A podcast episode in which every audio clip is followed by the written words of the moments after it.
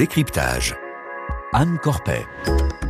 Des enfants sont vendus sous forme d'adoption à la clientèle occidentale qui les achète contents et à bon prix. Notre consulat est parfaitement informé de ce commerce. Cette note intitulée Trafic officiel d'enfants a été rédigée en 1992 par l'ambassadeur de France au Sri Lanka. C'est l'un des 10 000 documents consultés par deux historiens qui décrivent dans un épais rapport l'ampleur des dérives de l'adoption internationale. 120 000 enfants, enfants d'une soixantaine de pays ont été adoptés en France depuis 1979, malgré les alertes incessantes, malgré les mises en garde, les pratiques illégales, voire criminelles, ont perduré au cours des décennies. Pire, rien n'indique formellement qu'elles ont tout à fait cessé. Papiers trafiqués, procédures bâclées, parents biologiques et adoptifs trompés, et même enfants volés, les signalements sont tellement nombreux qu'on peut s'interroger sur l'ordinaire de ces pratiques illicites et leur caractère systémique, écrivent les deux chercheurs. Aujourd'hui, Décryptage plonge dans les archives pour exposer les sordides dérives de l'adoption internationale. Et nous sommes en studio avec Fabio Macedo. Bonsoir. Bonsoir. Vous êtes historien, vous êtes chercheur post-doctorant à l'Université d'Angers et co-auteur avec Yves Denecher de cette étude historique sur les pratiques illicites dans l'adoption internationale en France, euh, sur laquelle nous nous penchons aujourd'hui. Merci d'être euh, avec Merci nous. Merci pour l'invitation. Et tout d'abord, je voulais vous faire écouter le témoignage de Julie, une jeune femme adoptée à l'âge de 6 ans en Éthiopie. C'était en 2003. Euh, C'est Frédéric Lebel qui l'a interrogée pour Son récit fait d'ailleurs partie des archives que vous avez consultées. Juste avant que je me fasse adopter, je ne savais pas que j'allais me faire adopter, mais on m'a dit tu devras dire que ta mère est morte de maladie. Mais ma mère, elle n'était pas morte et je devais dire que ma mère était morte. Et ils m'ont dit si tu le dis pas ça, tu vas avoir des problèmes et ta mère aussi va avoir des problèmes. Et c'est ça, ce mensonge-là qui a créé un fossé entre mes parents adoptifs et moi parce qu'ils n'étaient pas au courant de ça. Et moi, je commençais à me rebeller, je voulais retourner au pays et ils ne comprenaient pas. Ils ont fait confiance au gouvernement euh, français parce que les OA, les organismes d'adoption autorisés, bah, les agréments, ils les ont directement de l'État. Aujourd'hui, je veux aussi que mes parents adoptifs, bah, leur souffrance soit reconnue aussi, parce qu'ils ont eu beaucoup de difficultés avec moi, ils ont tout fait. Ils ont tout fait pour que j'aille bien. Personne ne nous aide. Comment ça se fait? C'est notre identité, c'est notre droit. Donc vous bafouez, vous faites de l'argent derrière nous, vous dites que vous avez fait un acte humanitaire, et à côté vous nous laissez nous détruire en silence, vous nous faites passer pour des cas isolés, pour des fous, pour des ingrats? Non. Vous n'avez pas le droit de faire ça. Alors il y a beaucoup de choses et aussi fait. beaucoup de colère dans ce témoignage et on va essayer d'y revenir progressivement. Mais d'abord, et c'est l'essentiel, il faut dire que l'histoire que raconte Julie et qu'on vient d'entendre, c'est loin d'être un cas isolé. Tout à fait. C'est là avec le rapport donc qu'on vient de, le rédiger et de, le rendre. Effectivement, on peut s'apercevoir que ces genres de problèmes, et là elle évoque euh, le problème du consentement, notamment de sa mère, sa mère biologique, et le problème de consentement et la falsification de documents qui s'ensuit est l'un des problèmes les plus récurrents en termes de pratiques illicites dans l'adoption internationale. Tout à fait. Et ces pratiques illicites ont lieu depuis quand? C'est difficile à dire depuis quand précisément, mais en tout cas en ce qui concerne l'adoption internationale, en ce qui concerne l'étude qu'on a fait, on peut le retrouver de façon récurrente à partir des années 80, dans les années 90 aussi, et même dans les années 2000. Et on parle d'un phénomène euh, considérable. On parle d'un phénomène qui existe toujours en marge de l'adoption internationale. On n'a pas dit, et on a, au contraire, on a, insisté dans le rapport de ne pas faire l'amalgame, si vous voulez, entre l'adoption internationale, le phénomène d'adoption internationale et la question des pratiques illicites. Jusqu'à preuve de contraire, nous pensons que les pratiques illicites dans l'adoption internationale, c'est un phénomène a priori marginal. Marginal mais important. Marginal, mais récurrent. Alors, les preuves de la récurrence de ces irrégularités, euh, vous les avez eues sous les yeux puisque vous fait. êtes allé vous-même ouvrir les cartons d'archives diplomatiques, administratives et, et j'en passe. Vous avez puisé dans 250 cartons d'archives, déchiffré plus de 10 000 documents. Quels sont les, les types d'abus que vous avez recensés? Bon, pour les types d'abus qu'on a pu recenser dans les pays d'origine euh, des enfants notamment, la question de consentement de la mère, je pense que c'est l'un des principaux euh, problèmes qu'on a retrouvé. La falsification des documents d'état civil. Donc euh, là, on fabrique des orphelins alors qu'ils ne sont pas forcément. Donc falsification de documents d'état civil. Ça va jusqu'à des choses encore plus graves avec des questions autour de vol d'enfants. Des kidnappings. De kidnapping qui sont ensuite vendus, achetés donc, euh, il y a une panoplie assez importante des pratiques qui peuvent être aussi, euh, là on parle de pratiques illicites dans un sens large. Ça peut partir d'un problème d'irrégularité, par exemple, le fait d'entrer en France, revenons, euh, recentrons sur la France, donc le fait de rentrer en France sans et en passeport pour cet enfant. Donc, on a vu que ça a pu se passer. Donc même les, chiffres, les chiffres officiels que nous avons sur le nombre d'adoptions depuis 79, euh, c'est en fait le chiffre, un chiffre avec le nombre de visas. C'est un chiffre que on, a essayé de corriger un petit peu justement. On a essayé de corriger un petit peu parce que avec la documentation qu'on a eu accès, avec d'autres documents émanant notamment du ministère de la Justice, on a pu recouper un petit peu vu que euh, les nombres de visas que le ministère des Affaires étrangères il a, il a délivré depuis 1979, il est sans doute, euh, il ne correspond pas forcément au nombre d'enfants étrangers, adoptés. Exactement. Ce qui est frappant, euh, c'est le fait que tous les acteurs euh, du secteur sont au fait informés depuis des décennies de ce phénomène. Les alertes ont été nombreuses et notamment euh, de la part des, diplomates. Ils ont rapidement compris ces dérives. Vous avez des, télégrammes qui, remontent aux années 60.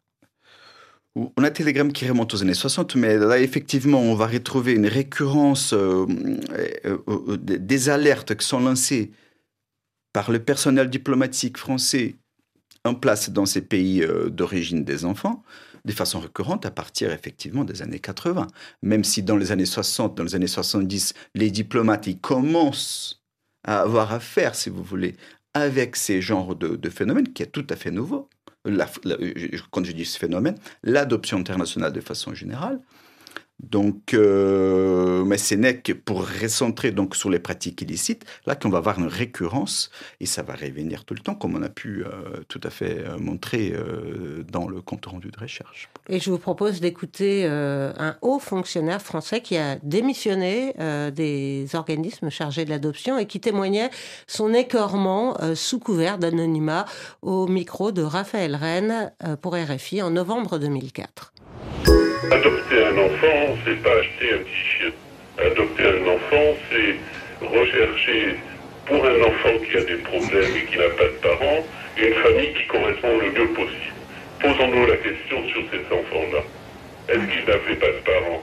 S'ils avaient des parents, est-ce que ceux-ci étaient libres ou pas de donner leur consentement? Il faut vraiment euh, que nous, là en France, on commence à réfléchir qu'on ne peut pas tout acheter. On peut pas euh, acheter les autres pays, acheter leur cacao, acheter leur café, puis acheter leurs enfants et leurs femmes. C'est inadmissible. Alors il dit, euh, il faut vraiment qu'on commence à réfléchir. C'était il y a 20 ans. Qu'est-ce qui s'est passé depuis?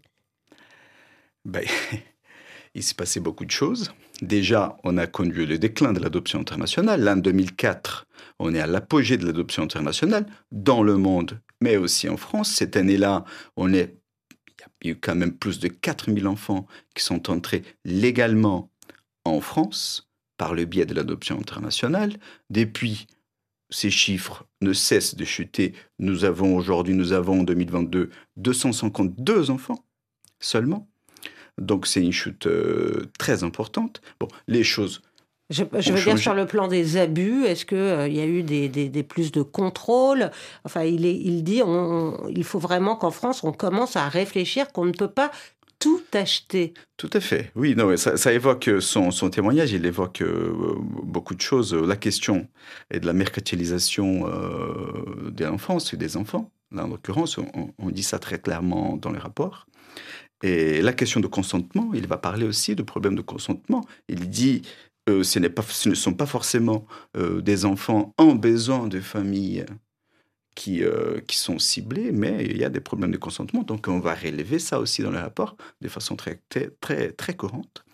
Et ça pose aussi la question de, de, je pense que là, le fonctionnaire, il, est, il va droit, droit au but, dans un sens où il, il, touche la question de la protection de l'enfance. L'adoption, elle ne peut pas être détournée de ce qu'elle est devenue au long du XXe siècle, c'est-à-dire un acte, une mesure de protection de l'enfance, et non pas une mesure censée euh, accorder des enfants à des personnes euh, qui ne, ne, Et non pas, un, marché qui répond à la loi de l'offre et la demande, comme vous l'écrivez dans votre rapport. Tout à fait. Alors, est-ce que ces pratiques euh, concernent certains pays en particulier ou est-ce qu'elles ont été généralisées? Bah là, on revient. Euh, c'est important de revenir aux sources, donc de revenir euh, en tant qu'historien. Donc, on, on, on, on, essaye de rester sur ce que les sources nous, nous montrent.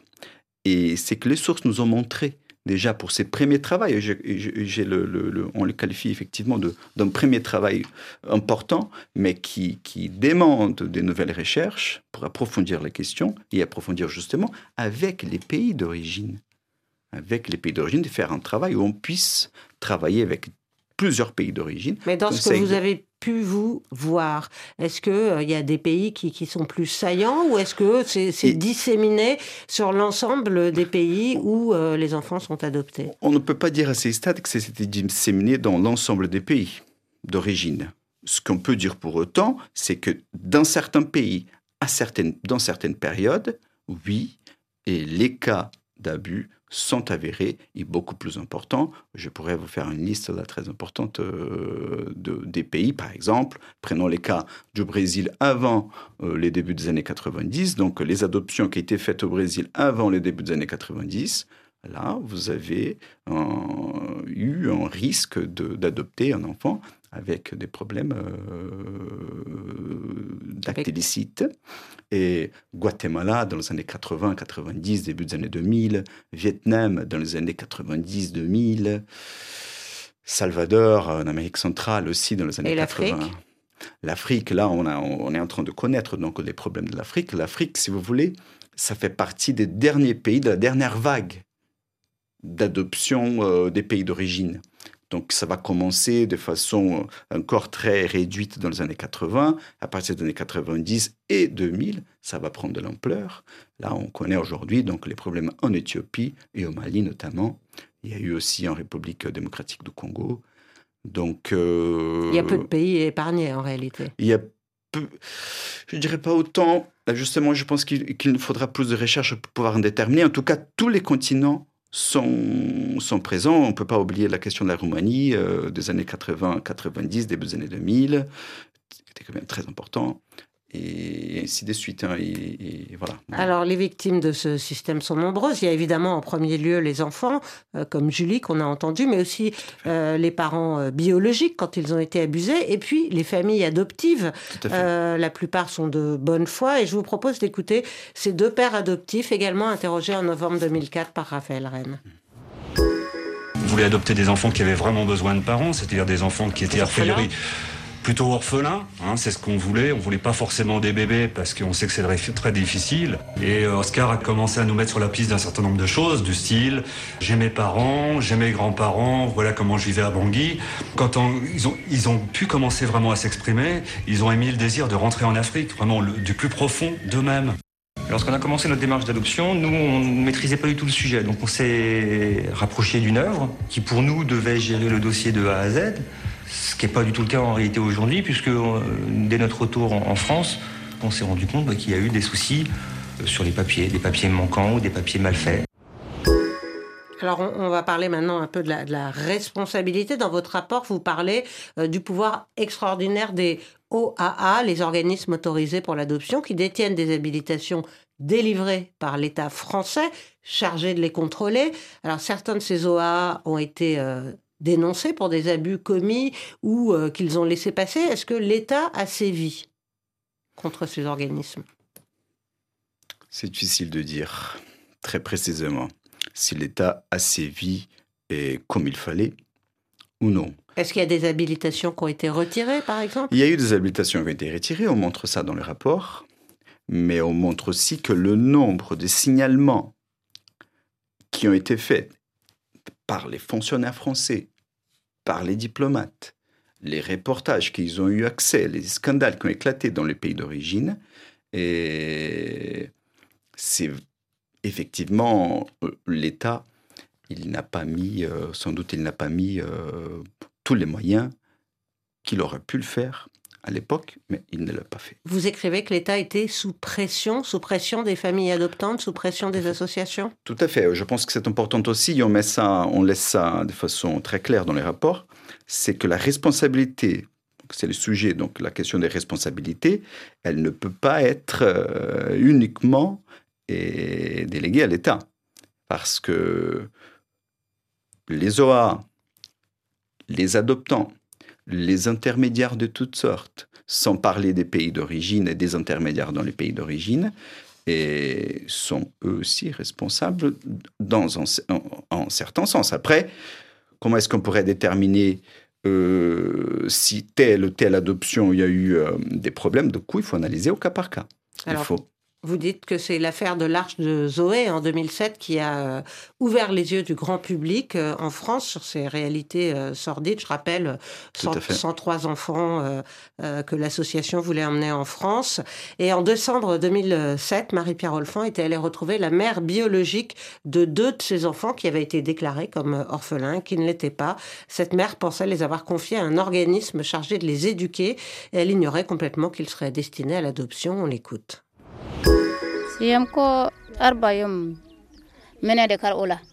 Ils sont venus le quatrième jour de Ramadan pour prendre les enfants. Ils sont venus trois fois me voir et à la quatrième, ils sont repartis avec les enfants. Au début, j'ai refusé. Ensuite, ils m'ont expliqué qu'ils prenaient les enfants pour les instruire en français et leur apprendre le Coran. Ils ont même commandé des ardoises pour l'enseignement du Coran. Et on leur a fourni les ardoises. C'est pourquoi j'ai donné mes petits. Lorsqu'on a pris nos enfants pour Adré, ils nous ont dit de venir les voir chaque semaine. Quand nous leur avons rendu visite après la fête de Ramadan, on ne les a plus trouvés. Est-ce qu'il y a des enquêtes qui ont été faites sur euh, ces familles biologiques qui ont été euh, abusées? Sur le cas d'H de Zoé, sur les, en général? Très peu d'enquêtes. Il y a très très peu d'enquêtes scientifiques, si vous voulez. Donc les chercheurs se sont, voilà, qui ont, sont allés les voir, qui ont fait un travail dessus. Il y a très très très peu d'enquêtes, de Ah. façon générale, partout dans le monde. En français, je ne connais aucune qui a travaillé sur les familles d'origine. J'aimerais juste revenir sur une question de responsabilité qui me paraît très importante Allez-y, je vous en prie. c'est la question qu'en France, il faut bien réaliser que parmi ces chiffres donc de 120 000 enfants de l'adoption internationale de, euh, de façon globale, et une- la majeure partie de ces enfants, ils sont arrivés dans une démarche qu'on disait individuelle, c'est-à-dire sans passer par une OAA française. Donc euh, la responsabilité, là, ça revient aux adoptants aussi, qui sont partis dans les pays euh, d'origine des enfants et qui ont trouvé des intermédiaires là-bas et qui ont fait euh, la démarche adoptive là-bas directement. Donc c'est important parce que là on parle des responsabilités, on a, on a fait le, le- le- le focus sur les OAA, Sur je- l'État, mais aussi sur les adoptants mais eux-mêmes. c'est aussi les adoptants. Mais ces, portent- adopta- ces adoptions individuelles ne, ne se font plus aujourd'hui.